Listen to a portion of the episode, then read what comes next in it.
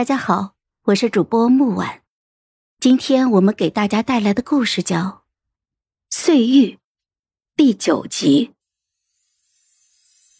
我爹匆忙出去了，不管是曲英还是太子，都无法影响我的吉吉礼正常进行。太子重伤，被一群大夫围着抢救的时候，我在花团锦簇之间，被一群和蔼可亲的长者围着。三家三拜，得长者赐美字，从西。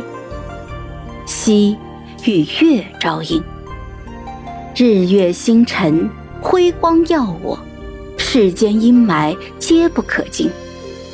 李成，我与母亲送别了宾客，人都快散尽的时候，一骑白驹朝江府狂奔而来，在门口急停住。骏马扬着蹄子嘶鸣。太子从马上下来，额头缠上了白色的纱布，似乎缠得很急，并不结实，都有一些散了。血渗透过了纱布，他的额前、他的衣间落了星星点点的血迹。俊美的容颜由殷红的血点缀着，平添了几分破碎感。他踉跄了几下，疾步走来。走到了我的近前，却又畏缩了，小心的捏着我的袖口的一角，好似怕我忽然消失。幽深的眸子连眼睛也不敢眨一下，凝视着我。磁性低哑的声音带着希意：“怀月，今天是你的成年礼，我没有来晚吧？”我抽回了袖子，目光淡然。太子殿下，吉吉礼已经结束了，客人都快走光了。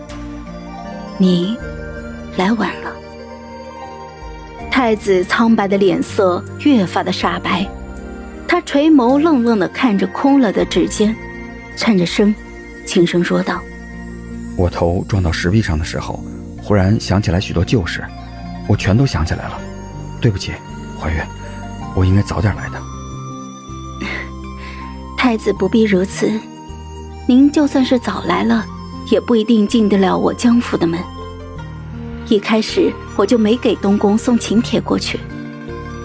他僵在了原地半晌，好似没听懂我话里的意思一样，雾色氤氲的桃花眼盯着我。